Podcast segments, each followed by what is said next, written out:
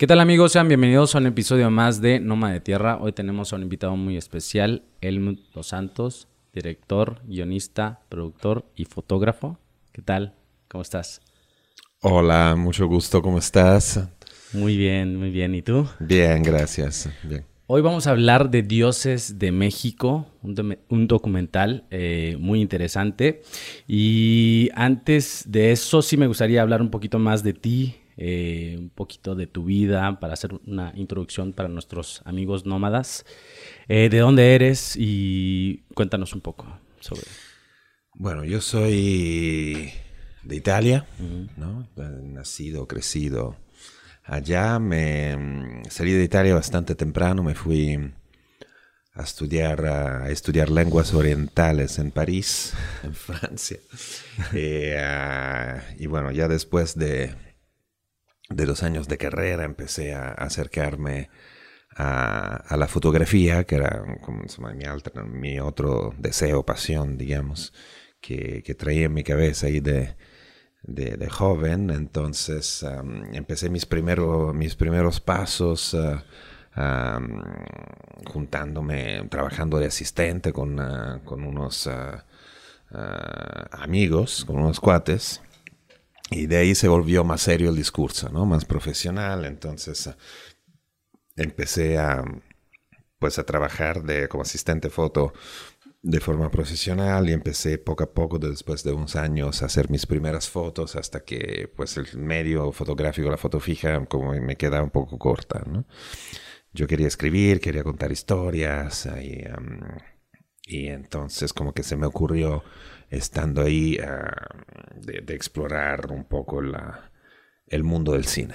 Y igual no quería estar, quedarme en París, entonces empecé a, hice mi primer corto, mandarlo un mm. poco a, a varias escuelas, escuelas de cine alrededor ah, de Europa sobre todo y, y me escogieron ahí la Academia de Cine de Praga, que era donde yo quería ir y, me fui a estudiar allá.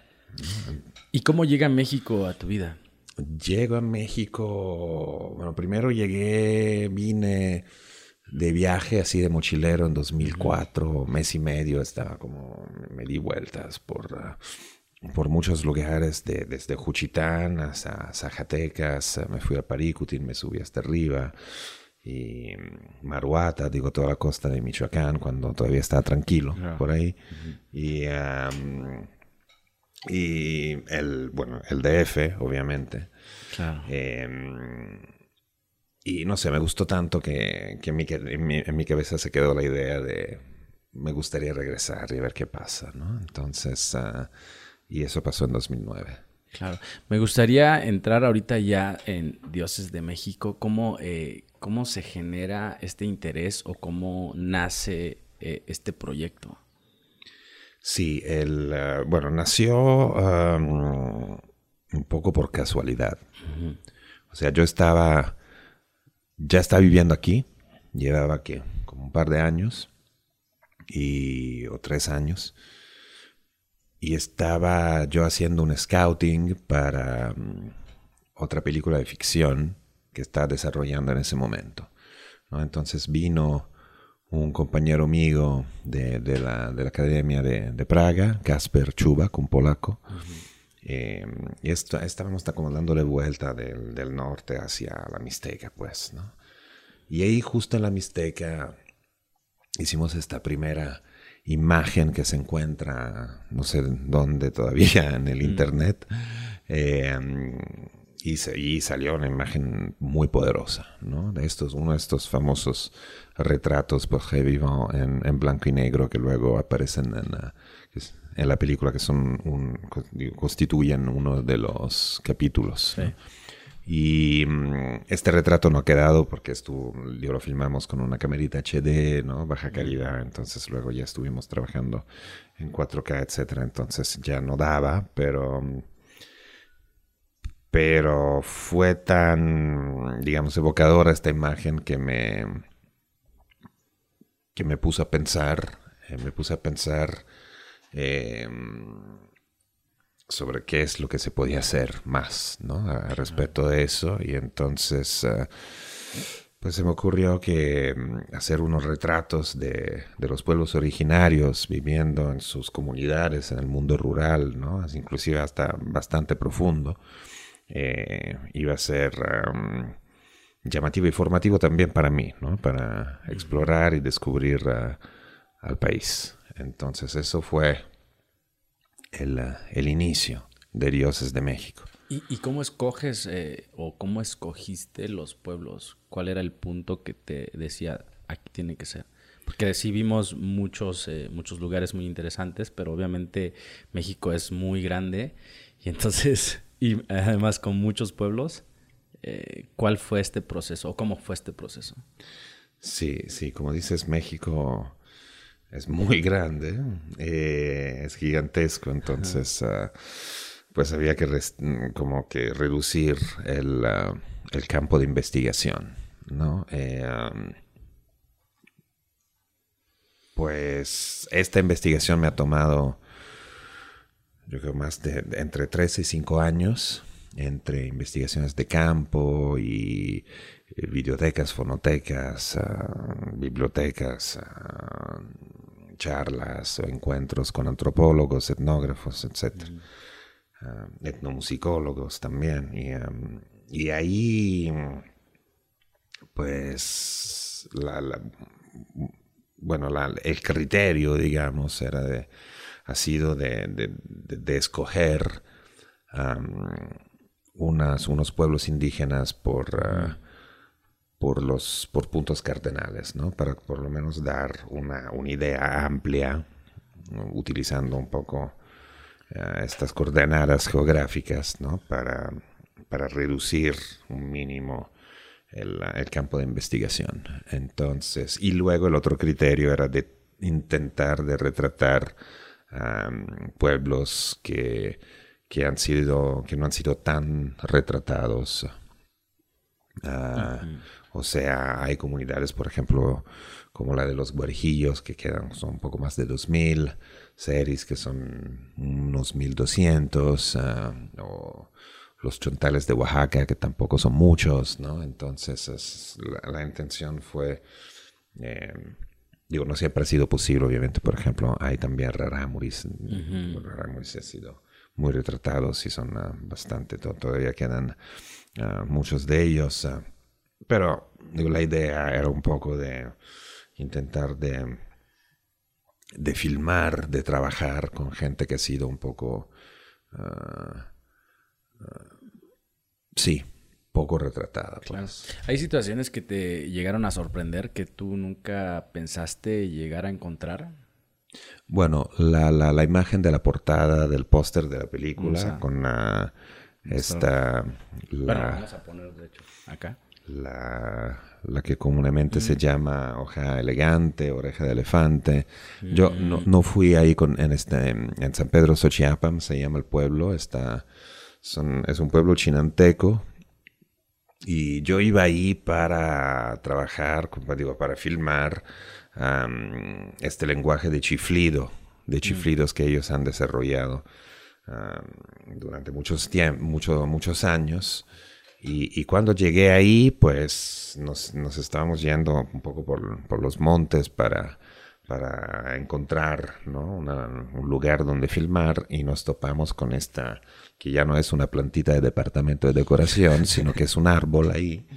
Y, y fue tan impactante la vista que dicen, bueno, quizás lo ocupan por algo, ¿no? Y, y preguntarme, dijo, sí, sí, cómo no, lo usan las hojas, las usa la señora para sombrillo, para aguas. Y de ahí, entonces buscamos a la señora, así se hizo esta imagen. O sea, el árbol, ahí están las señoras, en un barranco, las montañas, en medio de nosotros, y detrás hay el árbol. Es, es interesante la foto y se, se ve muy, muy, este, muy padre, ¿no? Como la composición. Y ahí me, surge esta pregunta que creo que ayer ya, ya, hicieron esta en la, en la proyección. Eh, ¿cómo, es este proceso en donde tú eh, generas esta comunicación con las personas? Porque se ve muy natural, pero ¿es, ¿es planeado o cómo comunicas esta parte para que quede totalmente, no sé, con, con, alma, ¿no? Que, se pueda percibir.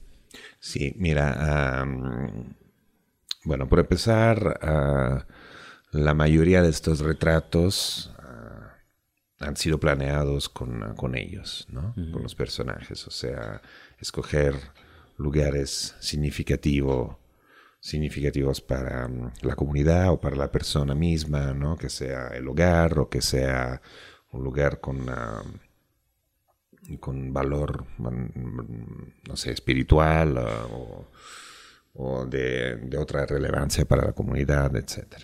Eh, y discutir cómo se sentían cómodos retratados, de ser retratados. ¿no? Y obviamente ya luego la composición era asunto de, nosotros, ¿no? Eh, y, y, decidí de, utilizar esta, digamos, técnica, ¿no? Eh, estética del, retrato así, donde están, están posando para la, la cámara, mirando a cámara para generar esta relación directa, ¿no? Entre público y personaje, observado y observador. Y, y, eran tomas que duraban mucho tiempo, digo, en pantalla que quedan unos 30 segundos, que siento yo son es la duración suficiente o adecuada para que la gente, el público se entere no solamente de los personajes, sino que también de, la, de todo el entorno natural, ¿no? Y además de eso también de todos los sonidos que están fuera de cuadro. Eh, justo para tener una inmersión ah, total en, el, ah, en cada situación, en cada secuencia, en cada imagen. Eh, los personajes, digo, de esos 30 segundos realmente la toma duraba de 5 a 10 minutos. Y este punto que mencionas es interesante porque es, es, muy natural, pero hay, hay una situación en donde se queda completamente viendo la cámara y genera esta parte donde lo mencionaste, creo que en, alguna entrevista, que el que está observando ya se siente como observado, ¿no? Como generar esta situación de, este lado, pero también del otro lado, ¿no? Como, como este, ¿Cómo llega a este punto o cuál es la intención de generar esta situación? Pues la intención de generar esta situación es la, intención de generar una situación de, vida cotidiana real. no, no eres nada más tú que estás observando a los demás, sino que también los demás te observan a ti, ¿no? Entonces hay, intercambios de miradas, hay intercambios de, opiniones, de, de, ideas, de inclusive la gente te puede estar juzgando o tú a ellos. Esa es un poco la intención, ¿no? Para, para que, digamos, también una, una pieza cinematográfica se pueda volver más viva. Y lo mismo de manera, digamos, más ah, metafórica también ah, en la película ocurre con, con esta imagen de este cráter, ¿no? En, el, en el, centro tiene, parece un ojo. Eh, al final de la película, cuando hay este pull-out desde el ojo, se abre la imagen para ver toda la, digamos, la dimensión del cráter, inclusive parece una cabeza de águila con un ojo, ¿no? En el centro. Y entonces, ah, digo, esto fue casualidad, ¿no? Nos encontramos con eso un día que estábamos haciendo, tratando de, pues, de filmar cráteres y, y digo, se me ocurrió que esta era la imagen perfecta para también expresar esta idea de que también la, el entorno natural, la tierra, ¿no? la naturaleza nos, nos observa a nosotros también. Claro. Eh, también muestras eh, mucho de los trabajos eh, duros, ¿no? Mm. hay una situación de las salinas o de los trabajos que se realizan en, en una mina. ¿Cómo, eh, eh, obviamente hay una serie de decisiones que van pasando y tú cómo vas eh, haciendo este tipo de, decisiones? Porque también no se, no se muestran como festividades, fiestas, ¿no? Como que va en una línea muy, muy definida. Sí, la idea era de mm, pues, mostrar el trabajo, de celebrar ¿no? la labor del, del ser humano con la tierra. Entonces, por ello, el enfoque fue hacia el trabajo. ¿no? En la parte de la salina tuvimos eh, este encuentro, digamos, muy afortunado con uno de los salineros que luego se ha vuelto unos personajes también de la, ahí adentro de la película, que fue el porque por primero me estuvo contando de, la, de estos hornos de cal, ¿no? Y entonces ahí, pues claro, un horno de cal yo no lo podía ver antes, porque toma 45 días en hacerse. ¿no? Entonces hacer el horno para desde, la, desde la, la, la, realización del horno hasta la producción de la que al final son el proceso dura toma 45 días. Es un ritual. Es que es, básicamente es casi un ritual y y entonces pues había que hacerlo o no hacerlo, pero de ahí se desarrolló esta ah, narrativa paralela a la actividad de extracción de la sal, a Tucur, ¿no? Eh, y siento que se lleva muy bien de las manos y, y da un buen ritmo y casi que te da, ah, hay una, como un build-up, ¿no? De, de, de, construcción, de, estás viendo que esta gente está haciendo un hoyo en la tierra, no se sabe para qué sirve exactamente, queman, lo queman, queman piedras, ¿no? Entonces como que genera también... Uh, Suspenso, obviamente no, porque digo, estamos. Pero te, genera como curiosidad, ¿no? De, saber qué, va a pasar, qué está pasando, qué es esto. Claro. También haces un, punto muy. Una división interesante en eh, donde llega la parte. o donde está la parte de, blanco y negro. Mm. ¿Cuál es eh, la intención o qué buscas eh, con, con esta parte? Bueno, la idea de lo blanco y negro es una idea sencilla. ¿no? O sea, en este caso. Ah, marcar la distancia entre los mundos urbanizados, acelerados, ah, coloridos en los que vivimos nosotros con, ah, con esos mundos rurales, más pausados, donde los tiempos son distintos, donde también el conocimiento es distinto de lo que tenemos nosotros, ¿no? Entonces, ah, era, es, ha sido sobre todo una, una herramienta para, para marcar esa diferencia. Claro. Y la distancia. Ajá. Me, mencionas también eh, que, que, en los lugares que se ha presentado el documental se generan eh, emociones o situaciones que tú no pensabas, ¿no?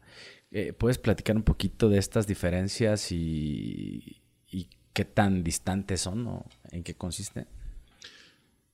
Pues ayer justo después de la proyección le, le hice este comentario, ¿no? Que en respuesta al, intervento de, de, uno al público, de la persona al público, que mencionaba qué es lo que le causaba a él ver este documental como mexicano.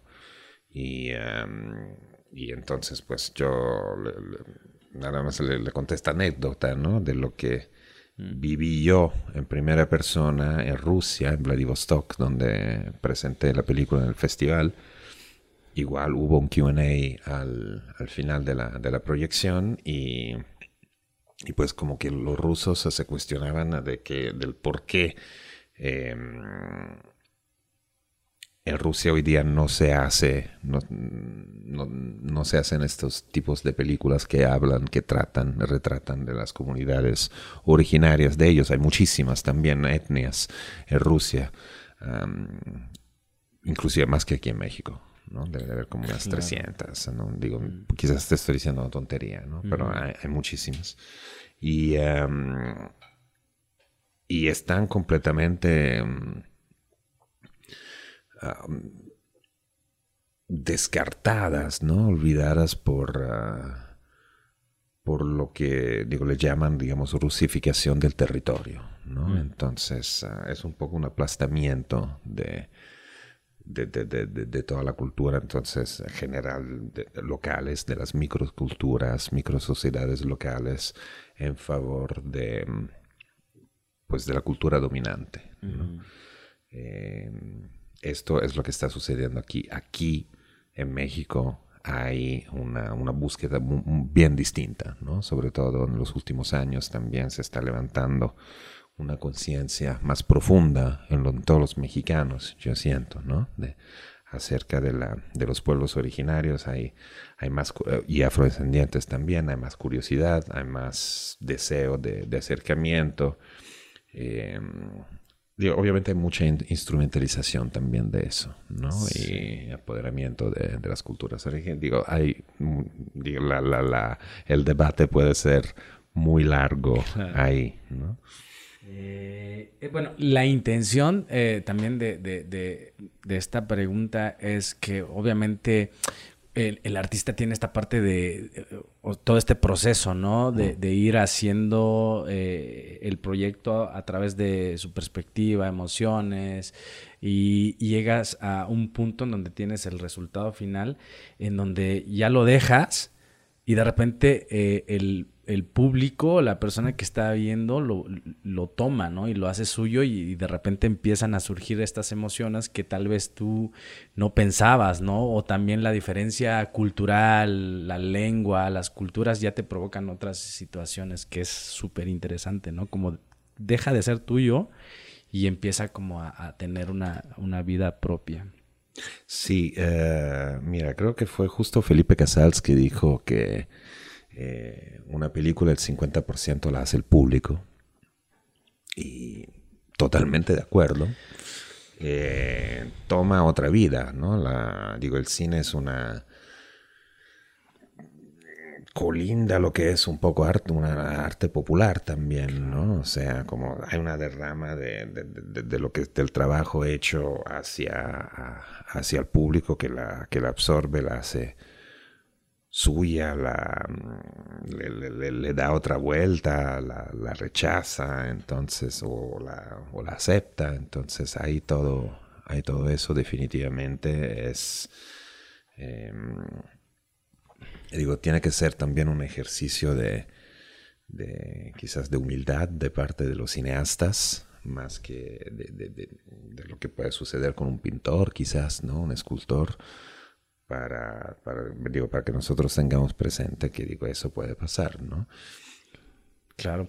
Y bueno, ya tenemos que cerrar. Obviamente hay mucho que hablar y, bueno, me gustaría eh, tener eh, tu opinión sobre eh, hasta qué punto el documental es, es verídico o simplemente es una postura o ¿Cuál es tu, opinión sobre eso? Mira, el, este documental en específico es, pues, es primeramente un trabajo artístico, ¿no? Eh, también el hecho de que no haya diálogos ha sido intencional desde el principio para no darle ni un corte antropológico, ni, ni político, ni político social, ¿no? Em, o económico social, perdón, para como mantenerse sobre todo en una postura más artística. No es que no haya tintes políticos o sociales, eh, si los tiene. Por ejemplo, hay una imagen eh, en la parte de los retratos, de nuevo, donde vemos a un tono tan sentado en la,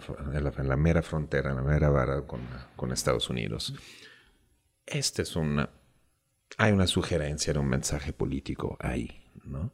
Está sentado en la frontera porque su tierra ha sido dividida por dos entidades estatales creadas, no artificiales, digamos, que se dividieron sus tierras. En tono OTAN la, palabra muro, la palabra muro no existe. Mm. Y entonces concordamos con el Señor que se sentara ahí porque esta frontera realmente por su pueblo no existe. Y mientras filmábamos esto, eh, había el helicóptero de la migra que nos está filmando a nosotros. Obviamente quitamos el sonido para que quedara más. Pues, pero entonces nos, digo, a, a, mí, al equipo, nos, ah, nos, ah, nos da gusto pensar que estábamos ah, del lado bueno del muro, ¿no? Sí. pues eh, sé que se tienen que ir, eh, parten eh, en un ratito más para Juchitán, ¿no? Que son los próximos lugares donde se proyectará el documental. Así es. Y eh, te agradezco mucho tu tiempo. Eh, la verdad, sí nos gustaría, si hay otra oportunidad, de seguir platicando contigo. Y también invitar a todos, ¿no? A, ver el documental y por favor eh, si puedes dejarnos tus redes sociales y los próximos lugares o en donde pueden checar para ver el documental. Sí, pues la red social que estamos utilizando más ah, para difusión es, es Instagram. La cuenta es Gods of Mexico. Ah, Vamos a ponerlo en las descripciones de todos modos.